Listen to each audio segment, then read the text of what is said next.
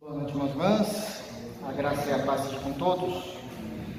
Graças a Deus estamos reunidos na pessoa de Jesus Cristo para cultuar e agradecer o seu santo nome. Amém? Irmãos, sem muitas delongas, gostaria que os irmãos abrissem a Bíblia no livro do profeta Oséias. O profeta Oséias é o primeiro profeta menor em toda a de ordem cronológica daquilo que está descrito nas Sagradas Escrituras. O profeta Oséias, nós iremos ler hoje expor com a graça de Jesus o capítulo 3 do profeta Oséias. Os irmãos que têm acompanhado a exposição do livro, com certeza ficará muito mais fácil de entender o contexto daquilo que nós iremos estar falando no, no dia de hoje. Então, Oséias, capítulo 3. Nós vamos ler o capítulo todo, que é muito pequeno, é do versículo de número 1 até o versículo de número 5 apenas. São cinco versículos. Se Deus permitir, eu vou conseguir pregar esses cinco versículos. Amém? Porque tem muita informação naquilo que o profeta tem dito a nós. Amém? Muita informação da parte de Deus. E não apenas da parte de Deus, mas do caráter de Deus para nós. E nós precisamos ser santos como Ele é santo e precisamos imitá-lo. Ele é o nosso modelo, Ele é o nosso desejo, Ele é o nosso caminho. Amém? Então vamos ler Oséias capítulo 3, a partir do versículo de número 1. Palavras é, do profeta Oséias, inspiradas pelo Espírito Santo do Senhor. E o primeiro versículo é uma ordem dada do Senhor ao profeta, e a partir do versículo 2 até o versículo de número 5, nós vamos ver realmente o profeta falando um pouco, Deus falando um pouco, mas nós vamos entender isso na exposição. Amém? Diz assim o texto sagrado: Disse-me o Senhor, vai outra vez, ama uma mulher, amada de seu amigo e adúltera como o Senhor ama os filhos de Israel, embora eles olhem para outros deuses e amem bolos de passas. Comprai-a, pois, para mim por quinze peças de prata e um homem e meio de cevada. Ele disse: Tu esperarás por mim muitos dias, não te prostituirás, nem serás de outro homem, assim também eu esperarei por ti. Porque os filhos de Israel ficarão por muitos dias sem rei, sem príncipe, sem sacrifício, sem coluna, sem estola sacerdotal ou ídolos do lar. Depois tornarão os filhos de Israel e buscarão ao Senhor seu Deus e a Davi seu rei, e nos últimos dias, tremendo, se aproximarão do Senhor e da sua bondade. Amém? Vamos orar? Te damos graças, Pai, porque nós amamos a tua palavra. Te damos graças porque o Senhor perdoou os nossos pecados e nos chamou até a cruz. Obrigado, Pai, pelo perdão dos pecados, obrigado pela salvação. Nós somos gratos por tudo aquilo que o Senhor tem feito a nós. Eternamente nós somos gratos e eternamente louvamos ao Senhor. Obrigado, Pai, com o amor que o Senhor tem nos amado. É algo indescritível, é algo quase que impossível de se pregar, de se ensinar, de se expor, Pai. Portanto, eu peço que o Teu Espírito Santo me dê o Teu Espírito para que eu possa ensinar a Tua palavra de tal maneira que isso Atinge os ouvidos, Pai, dos teus filhos, e que o teu Espírito Santo possa fazer descer em seu coração.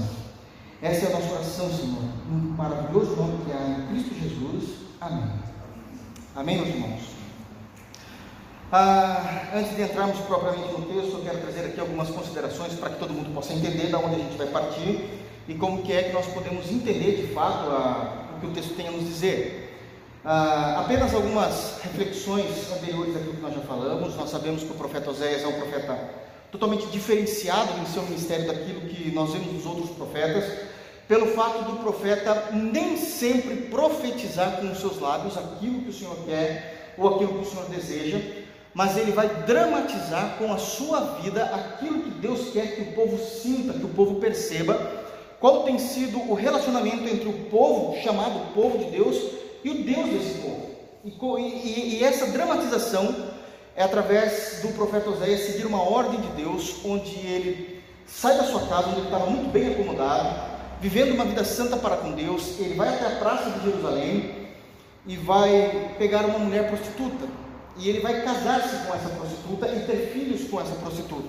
Nós já fizemos, é, falamos essa, esse ponto importante do livro já no capítulo 1, Todavia, nós sabemos que desse relacionamento existem três filhos, onde apenas o primeiro, de fato, é um filho legítimo desse relacionamento entre o profeta Oséias e Gomer. Os últimos dois é por causa da traição de Gomer com relação ao profeta, onde ela volta para casa depois de um tempo e das duas vezes em que ela volta, ela volta grávida de relacionamentos ilícitos, imorais, fruto da prostituição dela. E temos trabalhado esse conceito porque isso é extremamente importante na compreensão da igreja cristã, porque é a maneira que Deus encontrou de forma lúdica, didática, de Deus mostrar o como ele se sente muitas vezes se relacionando com o seu povo. Deus é o marido da relação, a igreja, né, o povo de Deus, o povo de Israel e depois, posteriormente, a igreja de Jesus, é vista nas Escrituras como a noiva do Senhor e muitas vezes as nossas ações, as nossas compreensões, a maneira como cremos, a maneira como vivemos, ah, nos afasta de Deus de tal maneira que Deus começa a nos olhar como prostitutos ou prostitutas diante de Deus, porque estamos fazendo tudo aquilo e negando um amor sincero e legítimo que o Senhor tem para nós, onde nós vamos buscar aquilo que nos dá prazer, buscar aquilo que não estão nas Escrituras, mas evidentemente está somente no nosso coração. É, Oséias ele começa a provar para nós que nós não somos tão bonzinhos como nós achamos. Oséias prova para nós a partir dessa dramatização que muitas vezes nós preferimos a nós mesmos os nossos prazeres, os nossos deleites é, ilícitos, ilícitos do que ao Senhor. Então esse é um grande problema que nós encontramos em todo o livro do profeta Oséias. Então nós temos isso logo no capítulo 1, mostrando claramente que a dramatização e principalmente a tragédia desse casamento, porque esse casamento é uma tragédia por si só. A tragédia que há nesse casamento é exatamente aquilo que o Senhor quer que nós sintamos, não apenas como espectadores naquele período, quando o povo de Israel via como é que um homem de Deus, um profeta, um homem piedoso, pode casar-se com uma mulher dessa. Então, todo esse sentimento que existia de, de, de menosprezo, de desprezo também, para com esse casamento, para com essa atitude, é Deus dizendo: então, é exatamente esse sentimento que eu tenho por vocês, porque vocês se prostituíram indo após outros deuses, indo após os seus próprios desígnios, e nunca teve espaço para mim na vida de vocês. Também, evidentemente, que existe toda aquela humilhação e aquele burburinho. Como é que um homem de Deus pode fazer isso? Ou continuar tendo esse casamento, visto que, terminando o capítulo 1, é a segunda vez que essa mulher volta para casa e ela traz com ela duas gestações. Uma primeira gestação, ela traiu novamente, depois vem com outra gestação, fora as vezes em que ela trai que não contraiu gestação. Então ela tem uma vida prática da prostituição. Como é que um homem pode ficar assim com uma mulher? Quem é o doido? Quem é o doente, né? quem é que não tem tanto amor próprio. Deus está dizendo: Pois é, eu sou esse homem. Eu sou esse homem. E aqui Deus começa a nos humilhar, porque muitas vezes nós esperamos de Deus aquilo que nós não queremos para nós. Nós esperamos que Deus tenha essa misericórdia toda, o tempo todo usando misericórdia, mas nós, no papel de, do profeta Oséias, possivelmente não ouviríamos a voz de Deus porque não queríamos aquilo para nós. Mas nós queremos que Deus nos aceite. Nós queremos que Deus nos aceite. No capítulo 2, então, começa todo um relacionamento falando que Deus se divorciou do povo de Israel, mas no final do capítulo 2 existe uma palavra de graça, onde Deus chama o povo de Israel e começa agora a cortejar novamente, desde que tenham todo aquele perfil que nós já falamos. Eu não posso entrar nisso, ok? Já falamos nisso na, no último sermão do profeta Oséias.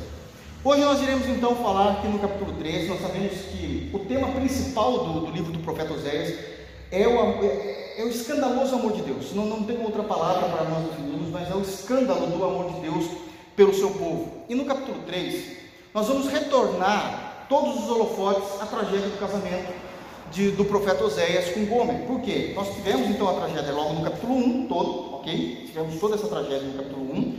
No capítulo 2, uma vez já destacada essa tragédia, nós vamos ver todo o compêndio teológico em cima dessa dramatização do profeta. E não se fala tanto nem de, de nem do profeta Oséias, muito menos de Gomer. Mas no capítulo 3, agora os holofotes se voltam ao casamento. Então, está acontecendo coisas terríveis nesse casamento ainda. Eu quero adiantar para os irmãos o que, que é que já aconteceu para que a gente possa remir o tempo e entender com mais facilidade aquilo que nós vamos pegar aqui.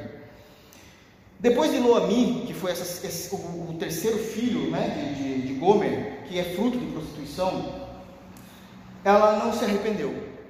E ela continuou a praticar as impurezas e todos os desvios morais que os irmãos possam imaginar, a ponto dela ter saído de casa, deixando o profeta sozinho, sofrendo, sendo humilhado, e ela vai agora atrás de muitos amantes. Parece que ela é uma pessoa que não consegue se controlar no seu pecado. Eu, eu sei que aqui no texto fala de, de um pecado de, de, prostituição, um pecado sexual. Todavia, nós podemos, poderíamos colocar aqui qualquer outro tipo de pecado de pessoas que não têm controle sobre o seu, seu próprio pecado. E, e ela acaba sendo humilhada a ponto de ela estar agora, nesse momento do capítulo 3, depois de muito tipo de prostituição, de várias vezes que ela dorme com homens que não são o marido dela, ela está agora numa feira de escravos para ser vendida. Olha o, o grau e o nível de situação que Gomer chegou. Existiu um momento em que nenhum homem mais em Israel queria dormir com essa mulher. Todos os homens pervertidos, depravados, que poderiam ter passado noites com essa mulher, passaram.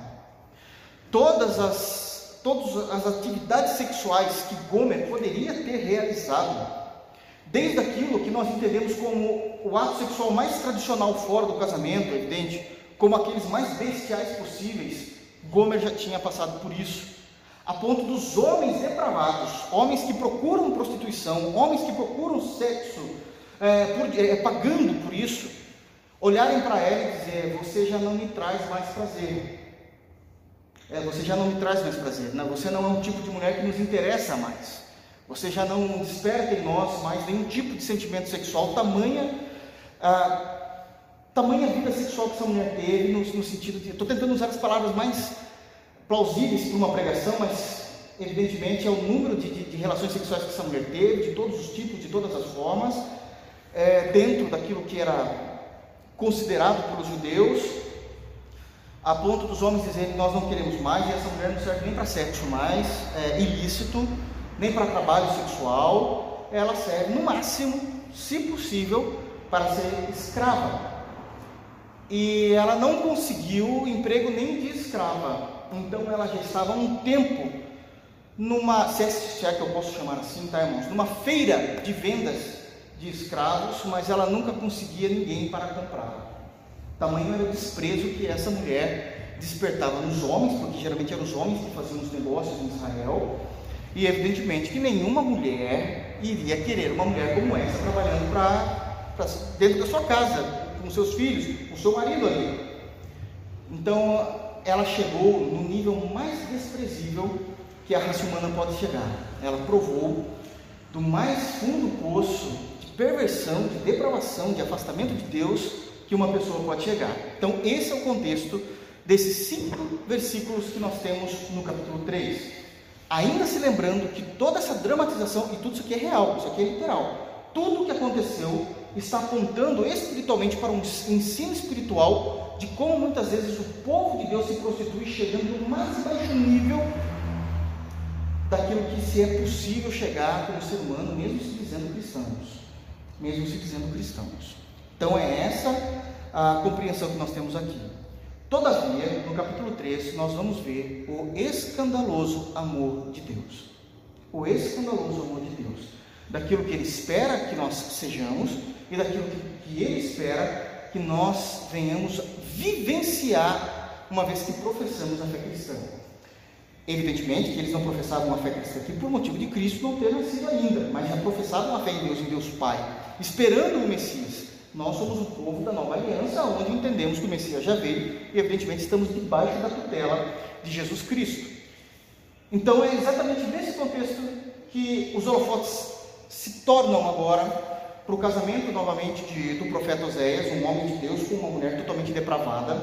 Já se passou algum tempo, evidente, para que se chegasse nessa situação. Então, nós temos que ter em mente que, se eu rasgasse o capítulo 2, onde não vai citar necessariamente esse casamento, e ligasse o capítulo 1 ao capítulo 3 direto, nós teríamos então um espaço muito grande de tempo até ela chegar nesse momento em que ela está vivendo aqui no capítulo 3.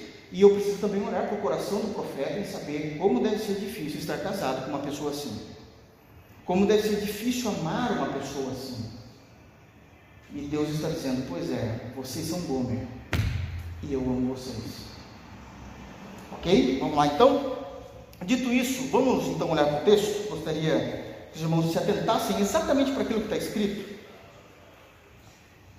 Eu quero ler apenas, nesse primeiro momento da exposição, a primeira parte do versículo de número 1 diz assim: Disse-me o Senhor, nós sabemos que o Senhor, possivelmente na tua Bíblia, o Senhor está escrito com tudo com palavras maiúsculas, porque não é Senhor, é o nome de Deus que está aqui, que é Jeová. Então, diz-me Jeová, vai outra vez, ama a mulher, amada de seu amigo e adúltera, até. Essa é a ordem de Deus. Novamente, nós não vamos ver nesse momento o profeta chegando até o povo de Israel e dizendo: Assim diz o Senhor, antes fosse. Se isso acontecesse, era muito mais fácil, por mais que fosse uma palavra dura, difícil de ser falada, difícil de ser profetizada e pregada, difícil de ser ouvida pelos ouvintes de Israel, ainda assim seria muito mais fácil do que Deus dizer: Oséias, sai da tua casa, vai atrás dela, vai atrás dela, vai atrás dela. A maneira como Deus trata aqui é, é, Gomer, dá, dá até entender, se nós passarmos desapercebido, que uma outra mulher de prostituição que ele está falando, porque ele diz exatamente isso: vai outra vez, ama uma mulher, ele não nomeia, ama uma mulher, amada de seu amigo e, e adúltera, né? Por que, que ele está tratando, ele não está nomeando Gomer? Porque o último é, filho de Gomer, né, Loami, era não meu povo, lembram-se daquele significado? Então Deus já não tinha mais compromisso nem de chamar aquela pessoa pelo seu nome. Deus está demonstrando a aversão que ele tinha a Gomer, a mesma coisa também ao povo de Israel. Ele está mostrando isso claramente. Pega uma mulher, para ele é só uma mulher. Já não tem mais, já não tem mais respeito, já não há mais nome, já não tem mais nenhum, nenhum vínculo de intimidade para que Deus possa chamar ela pelo seu próprio nome. Isso é sério porque isso começa a demonstrar que chega momentos na vida do crente em que o crente anda e vive uma vida tão depravada, tão hipócrita, tão escondida, tão anticristã, tão com falta de santidade, que o profeta Isaías que profetiza que Deus nos chama cada um pelo seu nome, passa a ser agora uma inverdade nas nossas realidades do dia a dia. Deus já parou de nos chamar pelo, pelo nosso nome faz tempo. Porque é isso que o pecado faz. Deus para de nos chamar pelo seu nome.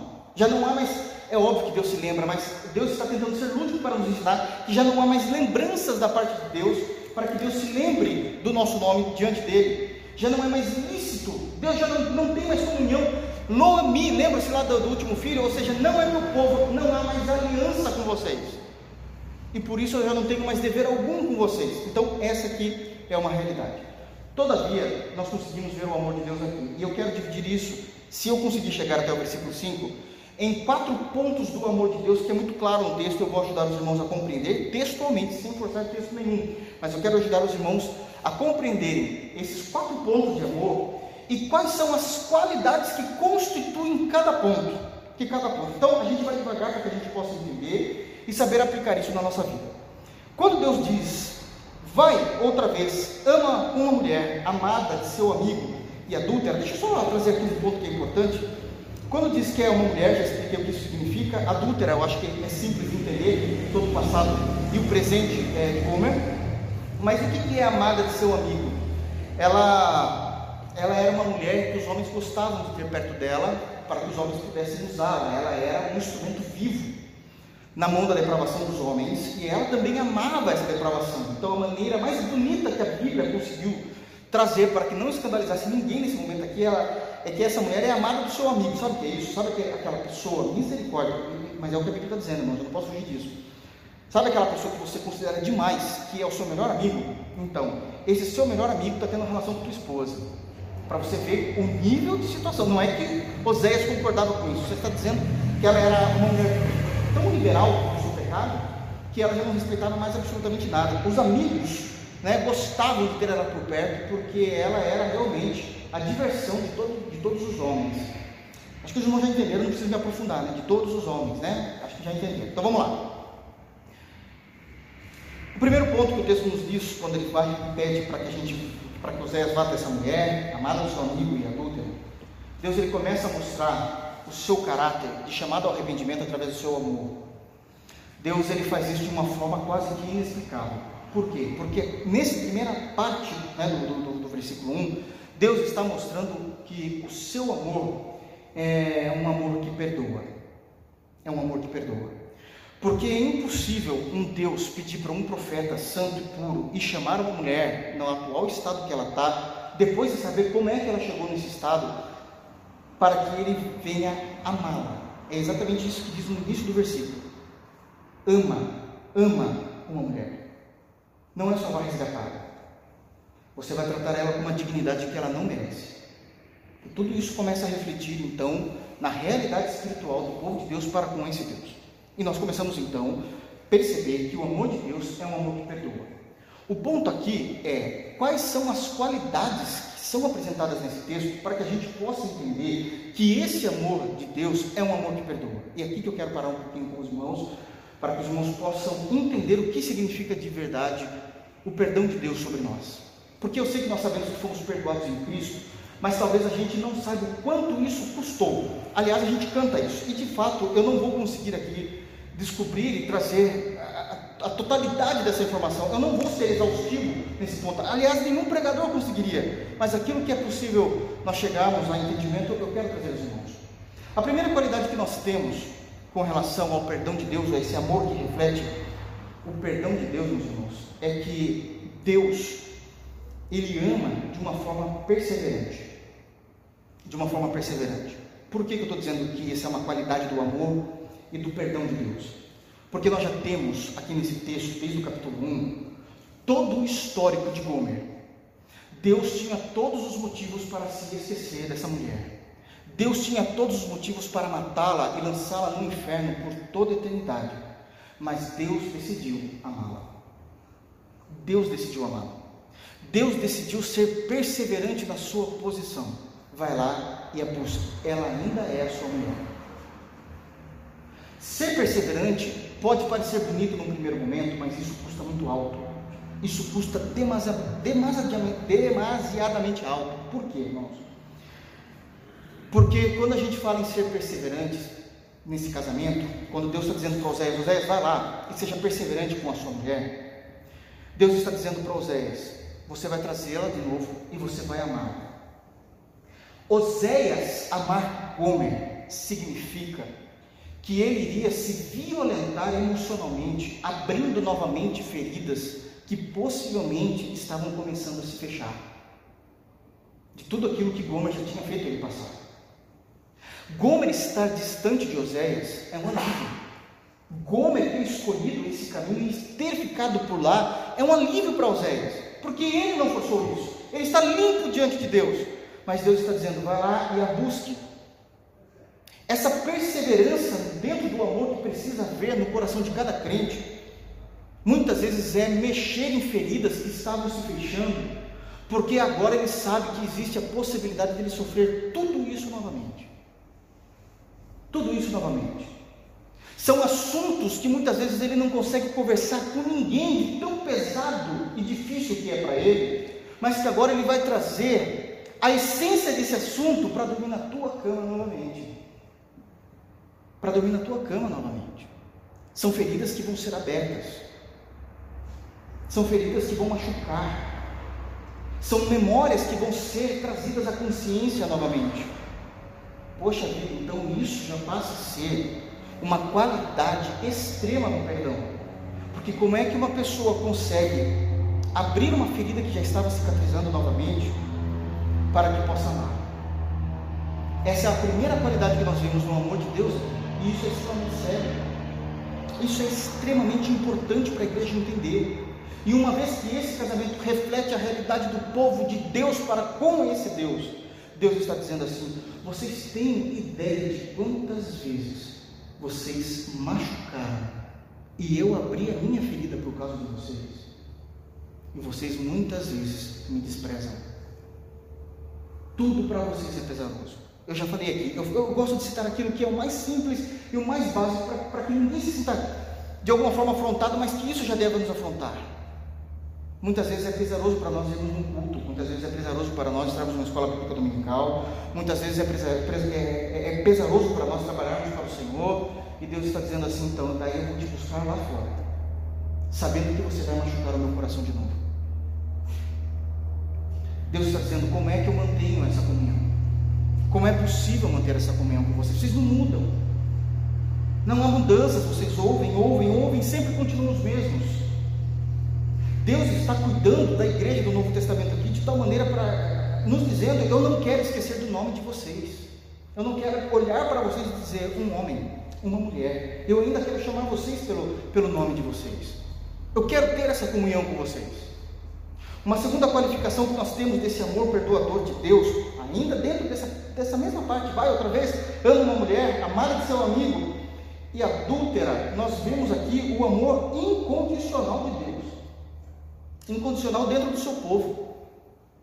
Incondicional dentro do seu povo. Uma vez que Deus decidiu amar aquela mulher, uma vez que Deus decidiu amar o seu povo trazer o povo para com ele, Deus está passando por todo o histórico, por cima de todo o histórico daquilo que uma pessoa pode fazer para o amar. Para amar essa pessoa. Irmãos, isso pode ser bonito e poético para quem não está entendendo o que está em jogo aqui. Isso é dolorido, isso é difícil e exige uma maturidade enorme do profeta Oséias para que ele possa fazer isso. Exige uma piedade, uma vida, uma devoção para com Deus tremenda para que ele possa conseguir realizar isso que Deus está mandando ele fazer. Imagine você indo buscar uma mulher dessa, imagine vocês, irmãos, indo buscar um homem desse, sabendo que na semana que vem ele pode estar te traindo novamente, ferindo teu coração. E Deus está dizendo: é isso que o meu povo tem feito a mim, há anos e anos e milênios.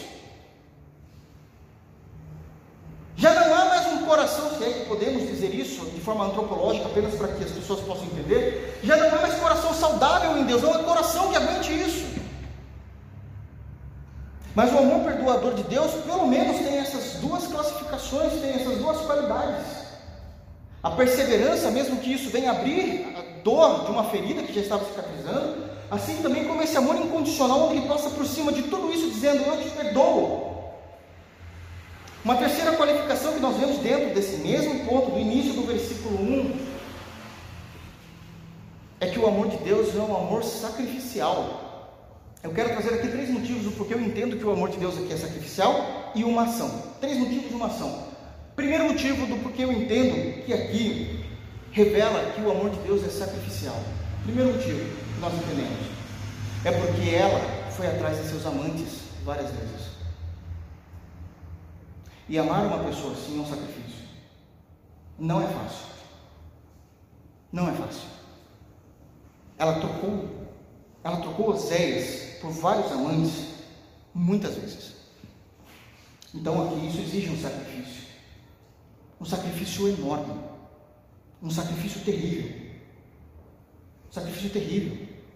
Segundo motivo do porquê eu entendo que esse é um amor sacrificial é que todas as vezes Todas, eu não estou nem falando somente às vezes que as escrituras citam essa situação, mas todas as vezes que Gomer sai da sua casa em busca de homens, dorme com homens, as duas vezes que ela retornou com uma criança em seu ventre, a situação dela ter ido, saído de vez, e agora nenhum homem mais quer nada, e agora ela está à venda, e ainda assim ninguém quer, quer, quer comprar isso, é uma humilhação para os reis, diante de Deus diante da sua hombridade, se é que havia ainda alguma hombridade em Oséias, e diante da sociedade. Isso sim é um amor sacrificial. Isso sim. E Deus está dizendo: Pois é, todo esse sacrifício que eu tenho que fazer. Se vocês percebem que nós estamos construindo aqui nessa interpretação, naquilo que realmente está no texto, que Deus, por meio de Cristo, quer amar o seu povo e a gente coloca todos esses empecilhos para que Deus venha vencendo. Deus nos amar é um sacrifício. Não porque ele, para ele é um sacrifício. Nós fazemos ser pesaroso o amor de Deus por nós. Deus nos amar tem que ser algo incondicional, porque Ele tem que passar por cima de tudo aquilo que nós temos feito. Deus nos amar é um sacrifício porque ele precisa saber que nós o trocamos, talvez não por tantos amantes assim, mas por tudo aquilo que o nosso coração deseja um dia. Que o mandamento, amar em primeiro a Deus, né? todas essas demais coisas, amamos o reino, colocamos o amor de Deus. Aliás, Mateus ele é muito profundo nisso quando ele vai dizer assim: olha, com a sua existência, ele vai dizer: ame a Deus com todas as suas forças, com toda a sua alma, de todo o teu coração, pergunta que precisamos fazer é: alguma vez cumprimos esse mandamento? Não respondam a mim, respondam a vocês. Alguma vez você amou a Deus de toda a tua alma, de todo o teu coração, com todas as suas forças e de todo o teu entendimento? Se a gente não passou do primeiro mandamento, a gente não chega no segundo. Para Deus é um sacrifício. A gente impõe esses sacrifícios. Da mesma forma como Gomer impunha isso aos reis. E esse é um escandaloso amor de Deus, porque Deus está falando, então, mas eu te quero, é isso que eu estou fazendo. Zé, vai lá e pega essa mulher para que o povo de Israel entenda que assim como vocês têm feito, eu vou fazer. Assim como Oséias vai fazer com Gomer, é o que eu quero fazer com vocês. Isso é um escândalo. Se formos honestos, nós vamos dizer assim: Deus, tu, tu é louco. Como é que pode? Não dá para entender. Então é um amor sacrificial. É um amor sacrificial. É um sacrifício. É uma qualidade de sacrifício aqui na compreensão também de Oséias. Porque Gomer ela já deixou de ser uma mulher amada. Como amar uma pessoa que feriu o meu coração? Esse é o terceiro ponto. Por que é um sacrifício? Por que, que aqui é um amor sacrificial? Porque é muito difícil amar alguém que feriu o meu coração. Ferir o coração é uma palavra bonita que a gente usa, uma definição bonita, simples, no púlpito para dizer que aquela pessoa feriu toda a minha honra, feriu tudo aquilo que eu poderia lhe dar, feriu toda a minha vida. Porque muitas vezes no casamento, e isso é muito comum, nós doamos toda a nossa existência para o próximo. O próximo é o cônjuge, ok, irmãos? Para o cônjuge. Nós doamos, nós queremos viver, nós queremos sonhar juntos, nós queremos estar juntos, nós queremos passar um tempo juntos. E tudo aquilo que eu penso em fazer passa por aquela pessoa também, porque aquela pessoa está no meu sonho. Os meus objetivos, aquela pessoa está junto comigo, porque eu a amo, eu tenho uma aliança com ela. Mas ela foi lá e feriu tudo isso. É um sacrifício amar uma pessoa assim, que me desonrou, que me humilhou e feriu o mais profundo daquilo, da pessoa que de fato eu sou, daquilo que eu sou.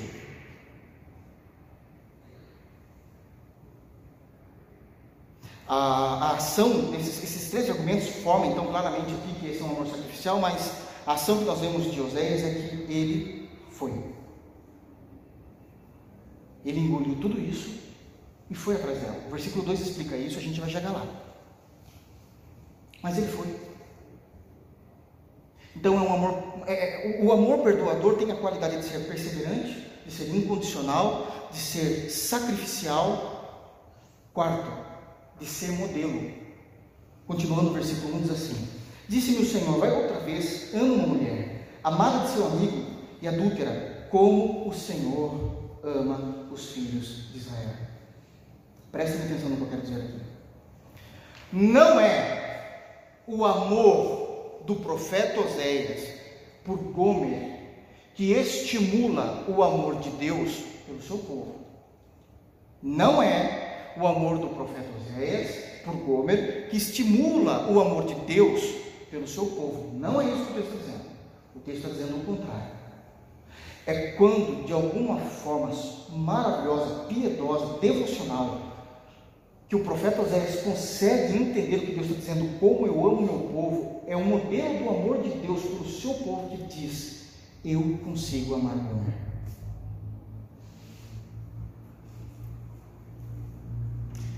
E isso começa a, trazer questionamentos na nossa mente até onde Deus de fato é um modelo para mim, para que eu consiga imitá-lo. Cristãos, irmãos, o fato de você crer em Deus, viver, tentar professar a fé em Cristo, não significa que Deus tem sido seu modelo.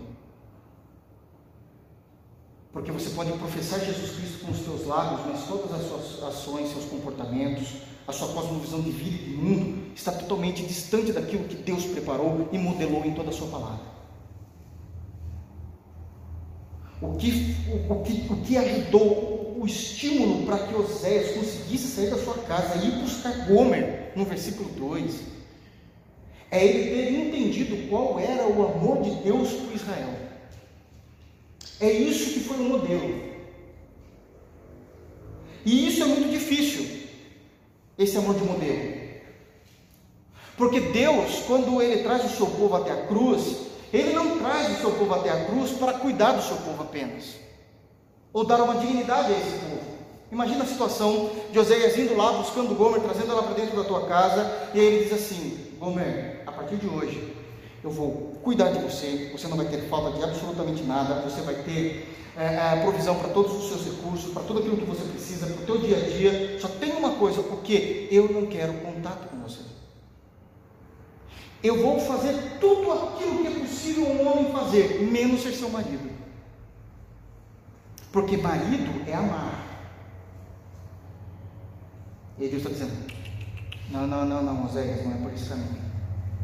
Você vai trazer ela, vai ser o provedor dela, o cuidador dela e vai amá-la. E vai amá-la porque eu amo Israel. Da mesma forma como Gomer é o espelho espiritual da realidade espiritual de Israel, você, Oséias, tem que ser o reflexo de quem eu sou para Israel. Meu Deus do céu. Está no texto, irmãos. Eu não estou forçando absolutamente nada. Então, é, é, uma, uma das qualidades desse amor perdoador também é ser o modelo. Perseverante, daí, incondicional, sacrificial, modelo, está aí, ó. Quinta e última qualidade do versículo 1. O amor perdoador de Deus é um amor fiel. Olha o que diz o versículo 1 ainda. Amada de seu amigo, adúltera, aí vamos lá. Como o Senhor ama os filhos de Israel, embora eles olhem para outros deuses e amem bolos e passas. Israel adulterou em sua fé. Israel profanou na sua fé. Israel foi atrás de outros deuses. Uma vez que eu vou atrás de outros deuses, isso não configura apenas idolatria, isso configura uma mudança total da compreensão da santidade da consagração. Estou debaixo de Deus Pai. Estou debaixo de Deus Pai. Eu não tenho idolatria, evidentemente, porque eu estou apenas debaixo de Deus Pai na compreensão aqui do Antigo Testamento. Nós estamos debaixo da Trindade, ok? Mas debaixo de Deus existem todos os seus decretos, seus mandamentos, seus ensinamentos, e eu norteio a minha vida por aquilo que Deus quer que eu norteie. Saio debaixo de Deus Pai e vou atrás de outros deuses. A Bíblia, a lei, a nova aliança não tem valia para mim. Além de eu ser um idólatra, porque eu coloquei alguém no lugar de Deus no meu coração, eu passo a seguir os ensinamentos desse novo Deus. Então eu pego em todas as coisas, na minha cosmovisão, na minha compreensão, naquilo que é santidade, naquilo que é moral. Não é mais as escrituras que ditam isso para mim. É o meu novo Deus. Vocês me profanaram, me abandonando. Mas eu sou fiel, eu continuo amando vocês. E isso são características ou qualidades do amor perdoador de Deus, desse escândalo de amor do que Deus está dizendo aqui no capítulo 3. Então, o primeiro ponto que eu gostaria de falar com os irmãos aqui é exatamente isso: que o amor de Deus é um amor perdoador. Mas o que é então um amor perdoador? É aquele amor que tem essas qualidades: perseverança, ele é incondicional, ele é sacrificial, ele é modelo e ele é fiel. A gente precisa ser assim. Versículo de número 2 aponta para o amor redentor de Deus. O amor redentor de Deus. Nós sabemos que a palavra redenção significa uma compra, onde Deus nos comprou com seu precioso sangue. Redentor é porque ele passou a ser o nosso Senhor, porque ele foi lá e nos comprou. E aqui aponta exatamente para isso. Sai a palavra de Deus e entra agora a narrativa do próprio Osés, dizendo: Comprei-a. É ele falando agora, narrando aqui disso. Comprei-a, pois, para mim, por 15 peças de prata e um homem e meio de cevada. E aqui nós temos um amor redentor de Deus. Vamos continuar nessa interpretação. Por que é que aqui é um amor redentor? Quais as qualidades que constituem no versículo 2 um amor redentor de Deus? Primeira qualidade do amor redentor. O amor redentor, ele valoriza aquilo que o pecado estragou. aquilo que o pecado denegriu.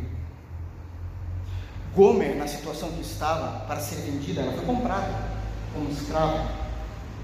Ela já não era mais uma mulher atraente, ela já não era mais uma mulher bonita. A vida noturna, a vida de prostituição, a vida terrível com atos ilícitos e imorais, é acompanhada também de um estilo de vida terrível e tenebroso, seja para a saúde, seja para todos, todos os casos do dia a dia, a ponto de agora ela ter sido desprezada e abandonada por todos os homens. Ela já não era mais valorizada como ser humano, ela, muito menos como uma mulher. Ela já não tinha mais valor nenhum na sociedade. Ela poderia ser escrava, caso alguém a comprasse. Ela foi pior do que um escravo, irmãos. Deixa eu explicar uma coisa para vocês. Eu não sei se era essa a palavra que se usava na época, mas digamos assim: o que o versículo 2 está dizendo aqui, nós vamos entender, é que ela já não chamava atenção alguma de ninguém que, como eu disse, não sei se é essa palavra que se usava naquela época, o batom que ela passava na boca já não atraía mais as pessoas por causa dos seus belos lábios. Ela já estava estragada. Dormir com várias pessoas deforma, inclusive, o físico de uma pessoa, irmãos. E agora aquele batom que ela passava trazia horror aos homens que passavam. Imaginando aonde foi aquela boca, irmãos, é disso que Deus está dizendo. Tamanha profundidade do pecado. Mas o amor de Deus é um amor redentor, porque ele passa a valorizar aquilo que o pecado denegriu. E Osés foi até lá atrás dessa mulher. Assim como Deus tem ido atrás do seu povo, muitas vezes quando todo o seu povo que clama pelo nome dele está totalmente deformado porque professam Jesus Cristo com os lábios, mas o coração está longe de Deus faz tempo. Deixa eu contar um segredo para os irmãos.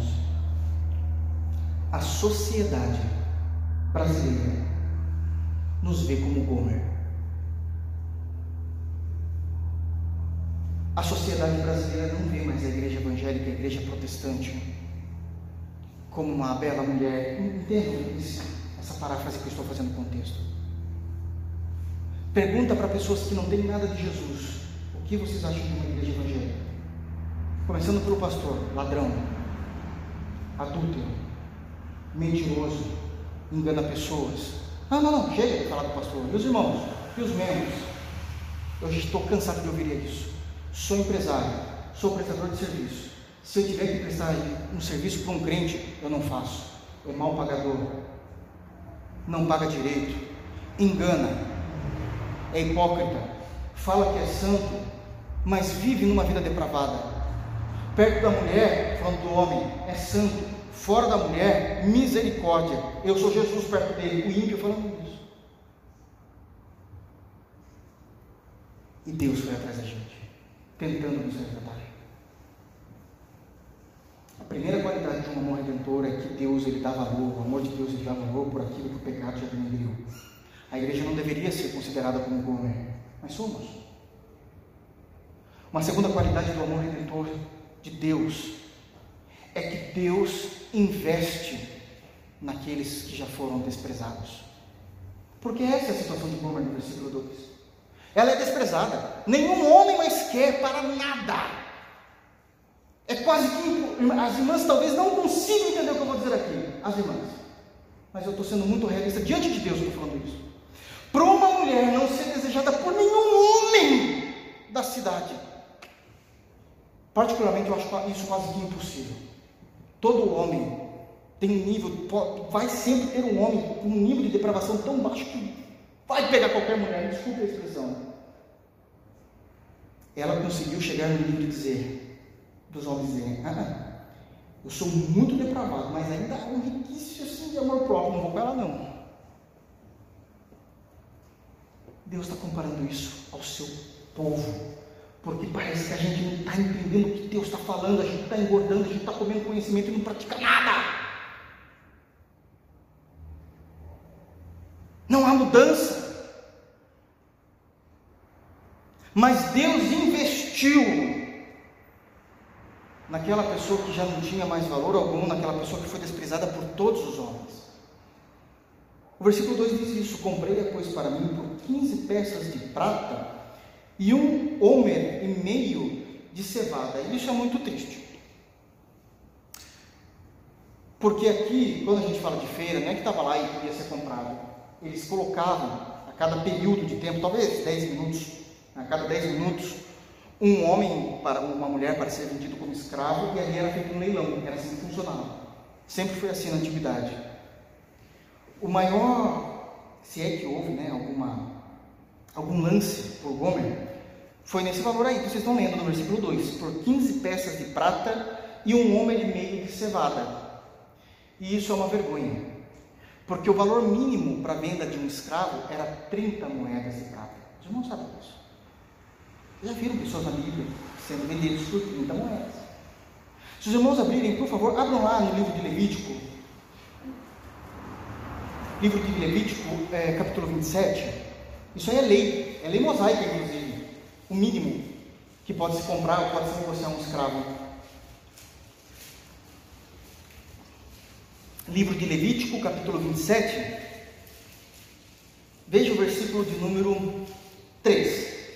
Livro de Levítico, capítulo 27, que é o livro das leis, versículo de número 3. Posso ler? Diz assim: Se o objeto da tua avaliação for homem, da idade de 20 anos até 60, será a tua avaliação de 50 ciclos de prata. Está falando de moedas, tá, irmãos? ah, ciclos de prata, segundo o ciclo do santuário. Porém, se for mulher, a tua avaliação será de 30 ciclos. Ela foi comprada pela metade do preço.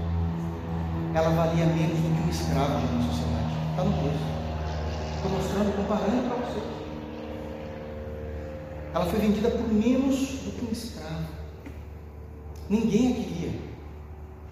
E o maior lance que ela teve para ser vendida foi de 15 e encerrou os 10 minutos, caso, né? E então vende, mas vai vender, está menos do que a lei justifica, mas vou ficar para ela porque ela está me dando mais custo ficando aqui com ela, alimentá-la, tratando como. Vende por 15, 15 esse louco aí, cara. Olha que cara de bobo. Piedoso, né? É a ideia que as pessoas têm muitas vezes. Nós não somos, mas é a maneira como as pessoas entendem.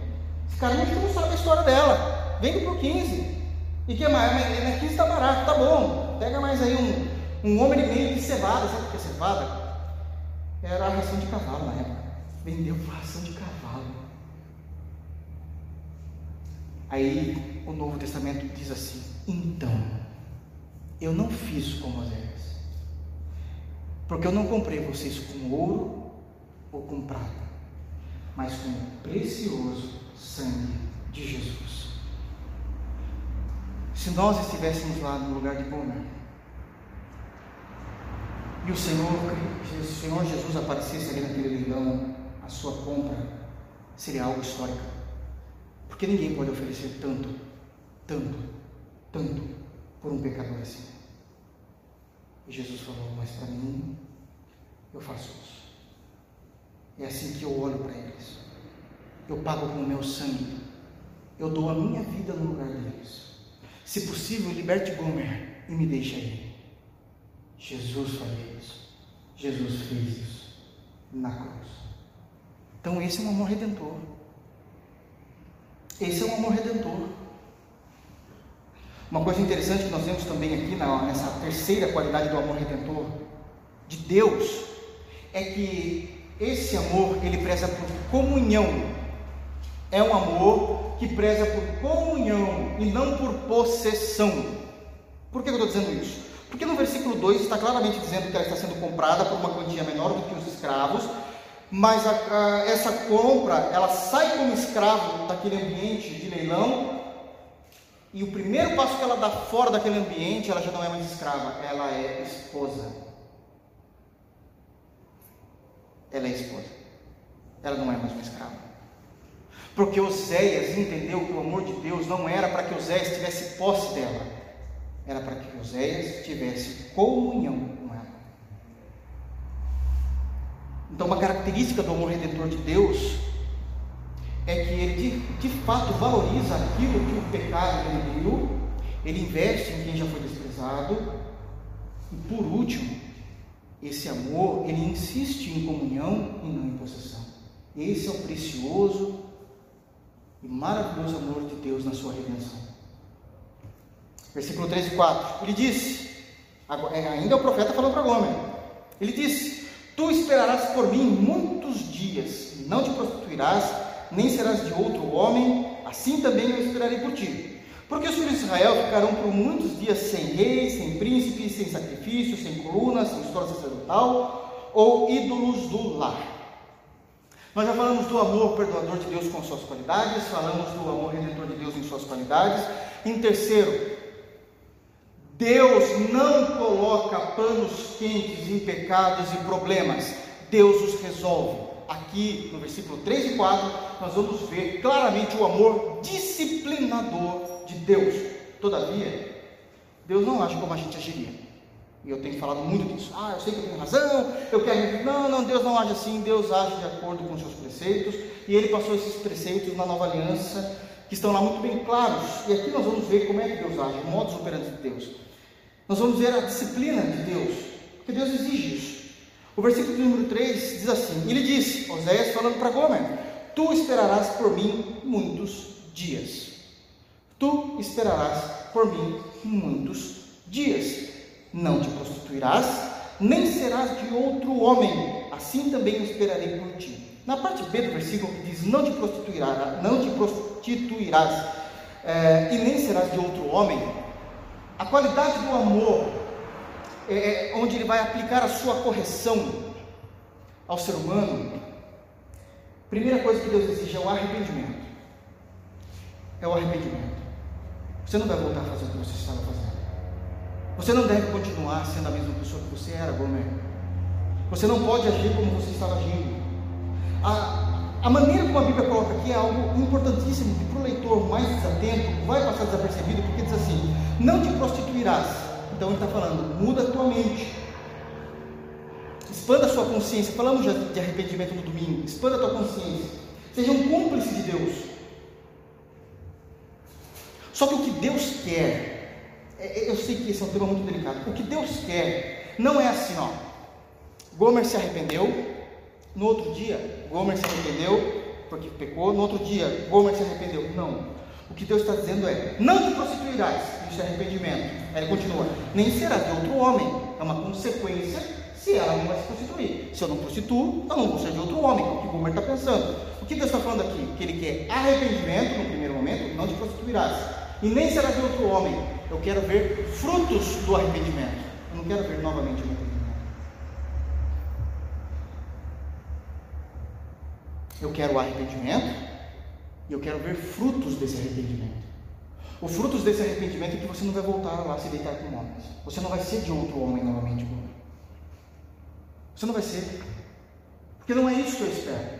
Eu quero que você se arrependa e depois me, me, me mostre que seja plausível, seja tácito na sua vida, de que houve mudança de vida. Você não vai se prostituir de forma alguma e nem será de outro homem. Então, esse amor disciplinador de Deus tem como característica, primeira, o primeiro ponto, é chamado arrependimento. Chamado arrependimento, está claro. Segunda característica, ou segunda qualidade desse amor, ou disciplinador de Deus, ainda no versículo 3, o início diz: Tu esperarás por mim muitos dias, e no final do versículo 3 diz assim: Assim também eu esperarei por ti. Está dizendo que Deus, mesmo te resgatando, ainda não vai ter intimidade com você. Tu vive uma vida de pecado, de hipocrisia na igreja, de hipocrisia no reino de Deus, Deus toca o teu coração, Ele vai te buscar por meio de Cristo. No outro dia você acha que você está com Ele sentado lá no monte. Não. Se arrependeu? Sim, Senhor, estou arrependido. Não vai ser de outro Deus? Não, jamais, Senhor. Então agora estou assim para o Senhor? O que é isso, rapaz? Longa é a tua jornada. Vida de oração, devocional, jejum, cristianismo em pauta, serviço no reino. Ter comunhão com Deus leva tempo. Ter comunhão com Deus é disciplina. Sabe o que o profeta está dizendo no versículo 3? Tu esperarás por mim, ele te explica, né? Não te prostituirás nem serás de outro homem, assim também eu esperarei por ti. O profeta está dizendo: Eu te trouxe para minha casa, homem. Eu vou te amar, mas eu não vou ter relações sexuais com você. Você não é digna dessa intimidade comigo ainda. Eu quero ter. Mas eu sei que você é pervertida nessa área. Eu quero ver se tu se converteu mesmo, porque eu não vou ter nenhuma relação com você. Eu quero ver se você não vai buscar homem lá fora. Eu quero ver esse fruto. Comunhão com Deus leva tempo. Comunhão com Deus é vida diante de Deus. Nós amamos o conhecimento teológico. Os batistas sempre foram históricos em conhecimento teológico. Basta olhar a história mas conhecimento teológico não é sinônimo de intimidade com Deus. Ah, pastor, mas um é mais importante que o outro. Vamos responder como isso já foi respondido na teologia sistemática. Uma andorinha, quando voa, ela precisa mais da asa direita ou da asa esquerda? De ambos. Eu só estou dizendo isso porque nós, como batistas, temos o costume de querer imaginar que só o conhecimento é válido diante de Deus, e não é. Não é. Precisamos ter uma vida diante de Cristo todos os dias para querermos pensar em ter comunhão para com Ele. Para pensarmos em ter comunhão para com Ele. Está no texto aqui, irmãos. Eu só estou trazendo a aplicação rápida aqui daquilo que, porque o texto é simples de entender o que aconteceu. Ela tinha sido vendida, tinha sido usada, tinha sido desprezada, estava presa, ele foi lá e comprou a mandato de Deus, trouxe, amou. E aí? E aí tudo isso reflete a realidade espiritual do povo, e eu estou explicando isso. E ele chega e diz: Eu não vou ter intimidade com você, porque leva tempo. O amor disciplinador de Deus tem como característica, primeiro, o arrependimento, segundo, tempo. Não pense que só porque você se arrependeu no domingo, no último domingo de culto, que você já pode estar sentado como se fosse a quarta pessoa da Trindade. Tu não é, nem de longe. Não, não, não, não, não, Deus não te olha de forma especial. Não te olha. O olhar que Deus tem para você é o mesmo olhar que Deus tem para todo mundo, é por meio da graça, por meio de Cristo. Mas isso não significa que você tem toda a intimidade com Ele. Isso custa. A intimidade com Deus é dado como privilégio àqueles que o buscam. Invocai-o enquanto está perto. Você invoca Deus. Então não me venha falar que tu é íntimo com Deus. Isso é claro. Isso é claro como meio-dia. Terceira qualidade do amor disciplinador de Deus, versículo 4, vai dizer que Deus ele vai fechar as mãos, vai inibir alguns privilégios porque os filhos de Israel, aqui ele já não está mais falando do casamento dele, percebe?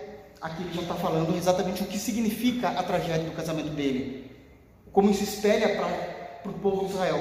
Porque os filhos de Israel ficarão por muitos dias sem rei, sem príncipe, sem sacrifício. Até aqui. Porque os filhos de Israel ficarão por muitos dias sem rei, sem príncipe, sem sacrifício. O que ele está dizendo? Gomer, tu saiu de lá, você não é mais escravo, você é minha esposa, vai precisar buscar para ter comunhão comigo, vai ter que ter arrependimento. Não, acho que no, no outro dia Deus vai estar derramando bênção sobre você. Não é assim que funciona. Isso aí é a teologia da prosperidade falsa que pregam por aí. Pelo contrário, você pecou, Deus te perdoou, mas há consequências. Verdade, profeta, ou marido, amor da minha vida. E qual é essa consequência? a gente está indo para tá o exílio. Deus vai nos manter 70 anos lá. Mas Deus me perdoou, perdoou. Não estamos falando de perdão. Nós estamos falando de vida com Deus. Deus vai nos mandar para o exílio. E você vem junto, sou casado com você. Eu vou sofrer também. Porque quando um cônjuge comete um mal, alguma pecaminosidade, ou toma uma decisão errada da vida, nem, nem às vezes é pecado, vai afetar o próximo. Oséias entrou no barco. E lá no exílio, porque os filhos de Israel ficaram muitos dias, são 70 anos do exílio, né? Sem rei, porque era um império que iria governar sobre eles, sem príncipe, não, ia, não iria haver dinastia por 70 anos, sem sacrifício, isso é, não haveria culto a Deus.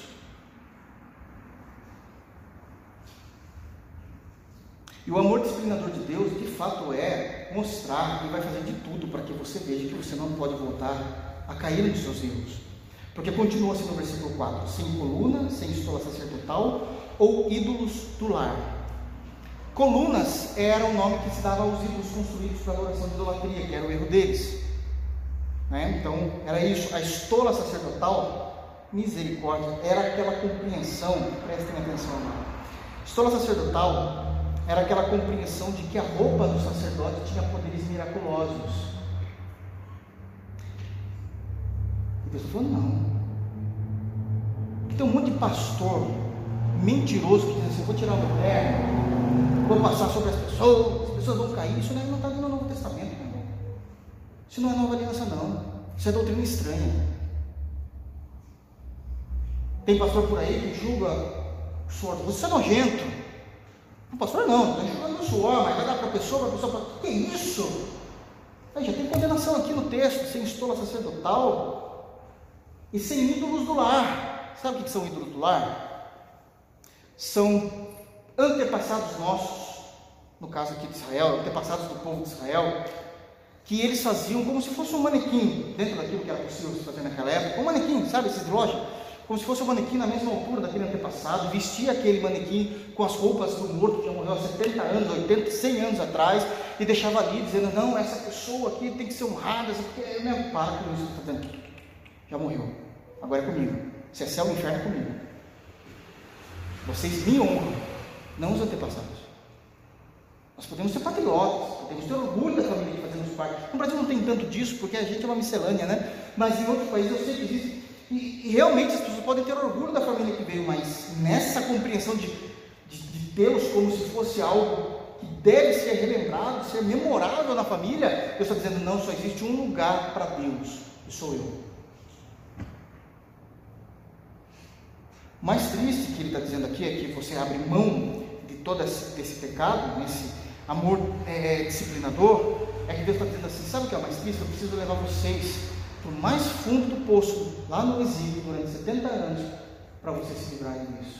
Porque se eu apenas falar, vocês ainda serão idólatras, vocês ainda serão pecadores, vocês ainda serão adúlteros, vocês ainda serão mentirosos, vocês ainda serão beberrões, vocês ainda se comportarão como do mundo. Como do mundo. E aqui nós vemos então todas essas qualidades do amor disciplinador de Deus. E o versículo 5, para que a gente possa terminar, nós vemos o amor restaurador de Deus. Porque tudo que Deus fez desde o primeiro, aquele amor que perdoa e suas características, o amor de Deus que nos redime por causa da sua redenção e suas características, esse versículo 4, versículo 3 e 4 que fala desse amor disciplinador de Deus em suas características, tudo isso é para chegar nesse amor, do versículo 5, um amor restaurador. Diz assim, depois, esse depois é depois de 70 anos, né? no exílio, sabemos isso porque já passou a história, né? Depois de tudo isso que eu fizer no versículo 3 e 4, tornarão os filhos de Israel e buscarão o Senhor. Precisou disso. Precisou disso. Precisou Deus fazer tudo isso para que Deus pudesse restaurar o homem, a mulher, chamado ao Evangelho, chamado a, fé em Deus no Antigo Testamento. Depois tornarão os filhos de Israel e buscarão ao Senhor seu Deus. A primeira característica desse amor restaurador é que Deus nos atrai de volta a Ele. Depois de um tempo de correção, depois de um tempo de disciplina, o amor de Deus nos atrai novamente e restaura a nossa comunhão com Ele. Demorou tudo isso. E às vezes a gente brinca com comunhão, achando que hoje não tem comunhão, amanhã eu estou. Domingo eu estou cheio de Deus, na segunda não existe isso. Tudo leva tempo. Depois disso, vocês irão de fato invocar o meu nome, como eu gosto de ser invocado, como eu gosto de ser adorado. Então, essa primeira característica, essa primeira qualidade que nós vemos do amor restaurador de Deus é que Deus nos atrai novamente a buscá-lo, ao Senhor, seu Deus. E continua o versículo: e a Davi. Mas Davi já morreu. Davi já morreu aqui, faz tempo, inclusive. Já passou Salomão também. Já passou os 40 anos de Davi, já passou os 40 anos de Salomão, já passou o, o reino dividido, aliás, era no reino dividido que eles foram para o exílio. Eles vão sair de lá sem ser reino dividido e reino unido novamente. Vão ser meio torto, porque Deus vai ter que levantar Ageu ainda, Zacarias e Malaquias. Mas está indo. Então por que Davi? Porque aqui está apontando para Cristo. Ele é a raiz da vida onde Deus iria congregar e atrair todo o seu povo saindo fora de Israel, e aqui Deus está falando da gente, dos gentios também. E eu vou atrair esse povo a mim, e eles estarão debaixo da aliança que fiz com Davi, que é Cristo. Jesus Cristo, filho de Davi. Na verdade, Davi aqui é só o recurso, mas a essência do pacto sempre foi Cristo. Sempre foi Cristo. E agora Deus, então, nesse amor restaurador, além dele atrair pessoas a ele, ele preserva a aliança que ele fez em Samuel capítulo 7 com Davi. A partir de Davi vem toda essa compreensão no capítulo 17 também, no capítulo 16, 17 de 1 Samuel.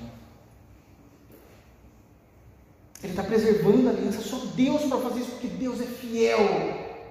Deus de fato é fiel. E o erro do crente que fala, ah, não, porque Deus é fiel, geralmente a gente fala que Deus é fiel, dizendo que Deus é fiel a nós. Não, Deus é fiel a mim, isso é um erro. Deus não é fiel a pecadores, mesmo que sejam justificados por Cristo que cometem deslizes. Deus é fiel à sua aliança. Deus é fiel à sua aliança. Ele se lembrou da aliança que fez com Davi. Graças a Deus que Deus não é fiel a gente. Senão haveria um apocalipse por dia. Pelo menos um por minuto, se eu for falar a verdade. Um por minuto, por causa de crentes. Só um bocadinho que não, irmãos. Então, depois disso, tomarão os filhos de Israel, buscarão ao Senhor seu Deus, a restauração atraindo para si, e a Davi seu rei, a preservação da aliança, qualidades do amor restaurador. E nos últimos dias, tremendo. Agora ficou com medo, né? Parece que Deus tem que deixar o crente com medo dele. Parece que Deus tem que fazer o crente ficar com medo. Meu Deus, Deus vai me matar. Eu estou sentindo isso. E às vezes isso é real. Enquanto a gente não sentir um temor de Deus, para a gente não serve a Deus. Enquanto a gente vê que as coisas vão já saíram fora do nosso controle e a gente não vai conseguir resolver esse negócio sozinho, quando Deus coloca um temor em nós, dizendo assim: Meu Deus, o Senhor não. Meu, se acontecer isso mesmo, acabou tudo. Seja em qual área for, parece que a gente não volta. Isso é uma vergonha. E nos últimos dias tremendos se aproximarão do Senhor e da sua bondade. E aqui Deus começa a demonstrar claramente o tipo de relacionamento que Ele sempre sonhou conosco. Porque Ele está agora derramando a sua vontade, porque esse Deus se permitiu ser aproximado. Com medo. Mas Ele permitiu, por meio de Cristo, nós nos aproximarmos dele. É isso que a gente vê em Marcos, Evangelho de Marcos capítulo 8, quando um leproso vai até Jesus e aquele leproso foi corajoso, muito corajoso, porque a lei era clara que um leproso não poderia se chegar perto de pessoas sãs. A vergonha social que um leproso sofria naquele período era muito grande, porque ele tinha que usar, era um sininho, uma campainha, sei lá, um sininho que eles usavam, para que quando ele chegasse perto de uma comunidade, do centro da cidade, um centro de comércio de Israel, ele tinha que tocar aquele sininho e gritar: leproso, leproso, ou seja, mesmo precisava denegrir quem ele era, para que ele pudesse passar com segurança e não ser morto, porque a lei diz que se um leproso passasse no meio de um povo que era é, são, puro, ou ser puro no sentido de sem doença, ele deveria ser apedrejado, ele deveria ser morto, porque ele era, ele era de fato um, um desserviço público, ele era um atentado à saúde pública, porque era contagiosa. Mas o leproso viu alguma coisa em Jesus que não o deixou com medo. E ele foi sem tocar campainha, sem gritar que era leproso, e entrou no meio da multidão. Ele viu alguma coisa em Jesus que disse a ele mesmo: Eu tenho certeza que o Cristo não irá me denunciar para os sacerdotes, para que cumpram a lei e me apedrejem, mas Cristo irá me receber. E ele saiu dali curado, porque Cristo é o Cristo que permite se aproximar. É exatamente isso o cumprimento da, da profecia aqui. Tremendo se aproximarão do Senhor e da sua bondade. O Antigo Testamento não podia chegar no Santo dos Santos, somente o sumo sacerdote uma única vez por ano. Jesus se abriu, rompeu o véu, Ele é o Deus que permite ser aproximado, mas nós não nos aproximamos, porque talvez perdemos a ternura de quem é Cristo em nossas vidas. O capítulo 3 é o escandaloso amor de Deus.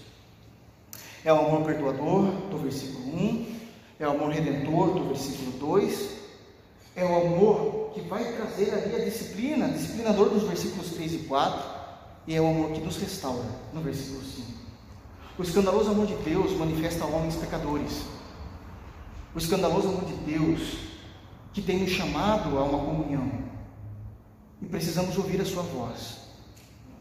Antes que seja tarde demais antes que seja tarde demais. Porque um dia nós estaremos diante dele. E existe a possibilidade de ele dizer: Não vos conheço.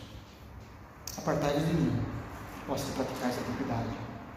Que possamos permitir sermos abraçados pelo escandaloso amor de Jesus. Que possamos nos permitir ser alcançados por esse amor de Jesus. Que possamos nos permitir a viver o amor de Jesus. É isso que o capítulo 3 está dizendo e nos ensinando. Que Deus nos abençoe em Cristo Jesus. Vamos ficar de pé? Vamos orar.